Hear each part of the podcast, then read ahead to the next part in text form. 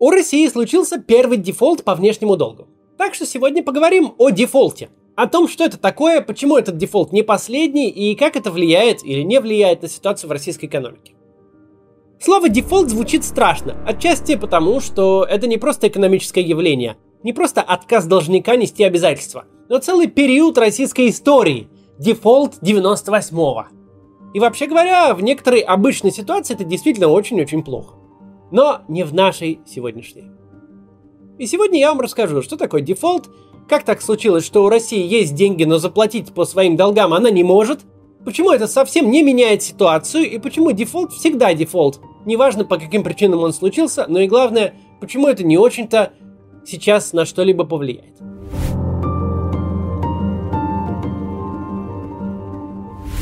Главная мысль тем временем в другом. Все страшное, что могло случиться с российской экономикой, уже случилось. Она гибнет на фронтах украинской войны. И мы давно находимся по другую сторону хорошего и плохого в экономике. Нынешние страшные заголовки – это просто фиксация того положения дел, которые есть фактически еще с начала марта. Первое, что нужно помнить, любые экономические новости до и после 24 февраля 2022 года для России могут звучать одинаково, но в корне отличаться по содержанию. Ну, просто потому, что после 24 февраля любые новости можно предсказать сильно заранее. Первые же недели войны под санкции США и Евросоюза попало небывалое количество физических и юридических лиц, банков и государственных структур. Любое сотрудничество с ними стало либо формально невозможно, либо затруднено до такой степени, что невозможно фактически. Это объясняет нам, почему случился дефолт. Государства выплачивают свои долги не отправкой конверта с проводницей в поезде.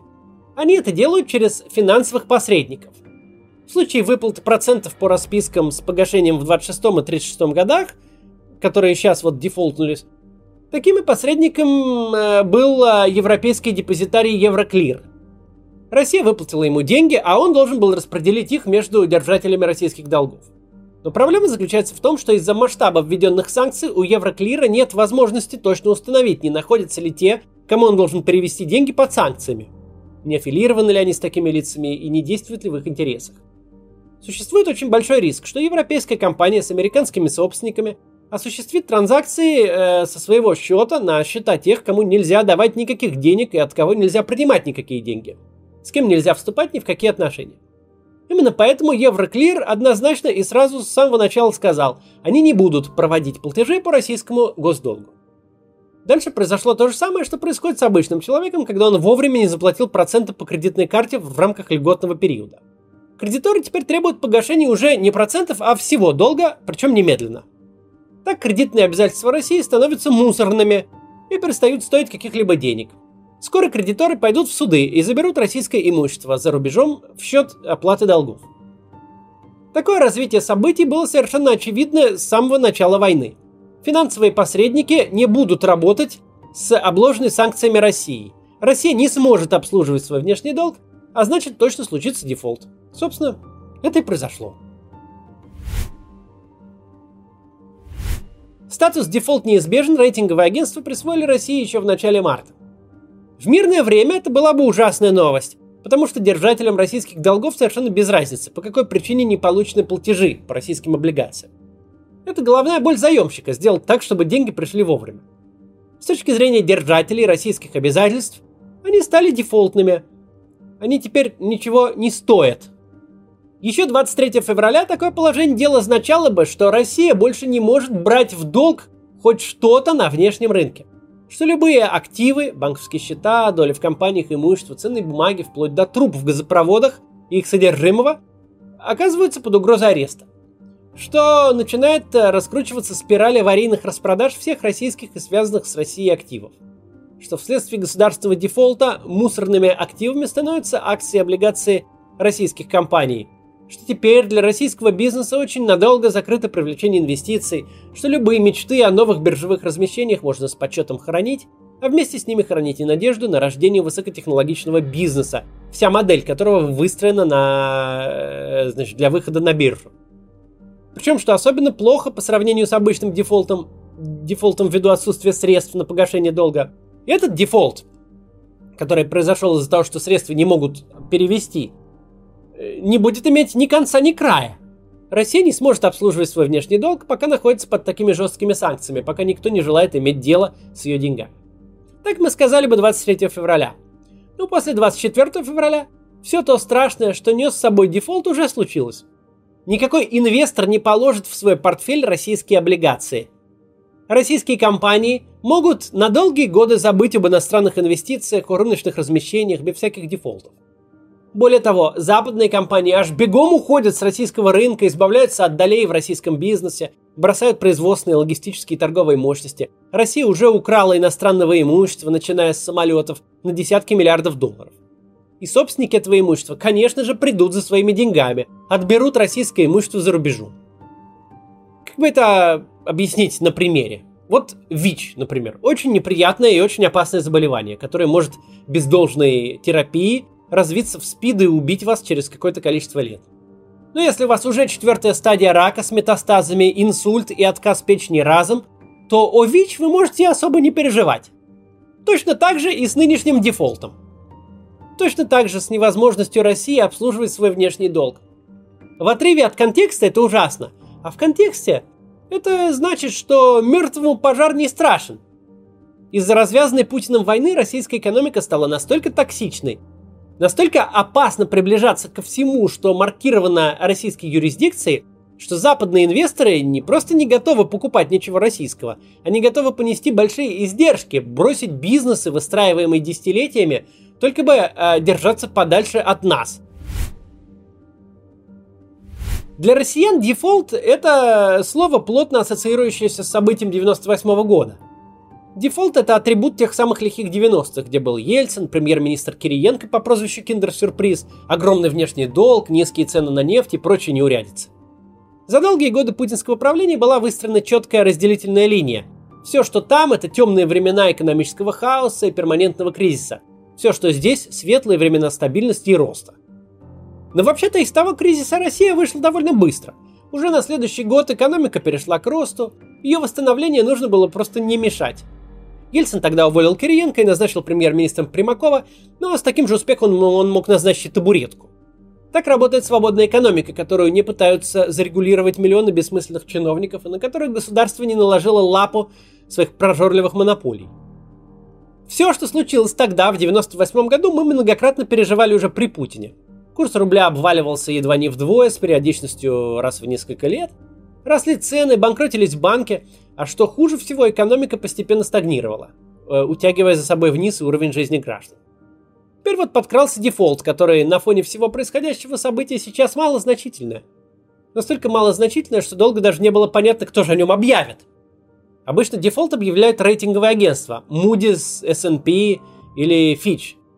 Но они уже ушли из нашей страны и отозвали все свои рейтинги. То есть, по идее, снизить рейтинг России до дефолтного они не могут, потому что у России вообще больше нет никакого рейтинга. Но в итоге агентство Moody's все-таки исполнило эту функцию и официально констатировало дефолт России. Это случилось 27 июня в понедельник. Впервые со времен Ленина наша страна официально допустила дефолт по внешнему долгу, то есть не заплатила по, сво- по своим обязательствам, долгам. Конечно, российские официальные лица продолжают утверждать, что на самом деле это никакой вовсе не дефолт, но на самом деле тоже не имеет никакого значения. Даже после дефолта 98 года Россия осталась полноправным членом мирового сообщества. И наоборот, задолго до дефолта 22-го Россия превратилась в изгоя по причинам отнюдь не экономическим. Мировые корпорации, с радостью строившие заводы в нашей стране, теперь с ужасом отсюда бегут, за бесценок распродавая свои бизнесы. Дефолт – это страшное слово из 90-х. Для сегодняшней России, однако, это меньшая из проблем. Из ямы дефолта можно вылезти, что многократно доказано на практике. А вот из той ямы, куда Владимир Путин затянул Россию 24 февраля, вылезти будет очень сложно. Даже после прекращения войны, даже после ухода Путина пройдет еще очень много лет, если не десятилетий, прежде чем Россия восстановит хоть какую-то репутацию, и причина вовсе не в дефолте. Сложно, конечно, не заметить глубокий символизм происходящего. Путин пришел к власти всего-то через год после того самого дефолта 98 года. Более того, на первую серьезную должность директора ФСБ его по поручению Ельцина назначил премьер-министр Кириенко. Тот самый Кириенко, который сегодня первый зам главы администрации президента Путина. От дефолта до дефолта.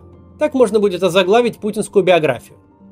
Имея в виду под вторым дефолтом даже не конкретный эпизод с невыплатой по государственным облигациям сегодняшней, а полное банкротство России в экономическом, политическом, моральном и каком угодно смысле. Вернемся к тому, о чем мы говорим с февраля. Бессмысленно описывать проблемы российской экономики в терминах мирного времени. Россия не входит в экономический кризис. Россия пожинает экономические плоды агрессивной войны. Развитые страны с совокупным ВВП более 50% от мирового, абсолютное большинство крупнейших внешнеторговых партнеров страны отказываются от сотрудничества с нами и э, налагают ограничения. В Россию больше нельзя ввозить огромный перечень товаров, из-за чего встают заводы, а люди в обозримой перспективе начнут массово терять работу. Теперь любая сделка с российским участием будет как пираний привлекать все проверяющие, регулирующие правоохранительные органы мира. Помните, сколько было разговоров, что, мол, Китай нам поможет, что уже вот-вот платежная система Union Pay заменит нам MasterCard и Visa. И сразу же все эксперты в один голос заявили, что этого не будет. Ни одна серьезная китайская компания не пойдет на нарушение санкций, не станет навлекать на себя гнев американских и европейских регуляторов. И так и случилось. Наш кризис развивается ровно по тому таймингу, который озвучили эксперты в самом начале безотносительно внешних событий. Спустя три месяца окончательно уходят те компании, которые приостановили работу. К концу лета тем предприятиям, которые не могут работать без иностранных комплектующих, придется увольнять людей – а что случится со сферой услуг, очень точно описал владелец московского Крокуса. Торговые центры без якорных арендаторов превратятся в склады, кинотеатры без, запас... без западного кино в пустые коробки. Пока ситуацию спасает лишь переизбыток валюты от нефтегазового экспорта в Европу. Но уже принят план по эмбарго на нефть до конца года и точно так же, как предсказывали эксперты, вопрос газа будет решен за ближайшие годы. Российская экономика умирает не на биржах и не в офисах финансовых посредников. Российская экономика умирает в торговом центре Кременчуга, когда в очередной раз становится понятно, единственный способ остановить Путина – это его разорить. Все прочее, любые новости, которые 4 месяца назад были бы ужасающими, сейчас просто не способны ухудшить ситуацию. Да, Россия больше не может платить по долгам, потому что никто не хочет иметь дело с ее деньгами. Это стало понятно не в конце июня, а в начале марта – Точно так же новостью не станут заголовки о закрытии предприятий и торговых центров, которые очень скоро придут, о быстром росте безработицы, об ускорении инфляции, падении доходов на фоне санкций и ограничений конкуренции. Этого пока не случилось, но это все точно будет. Мы об этом тоже поговорим. До завтра.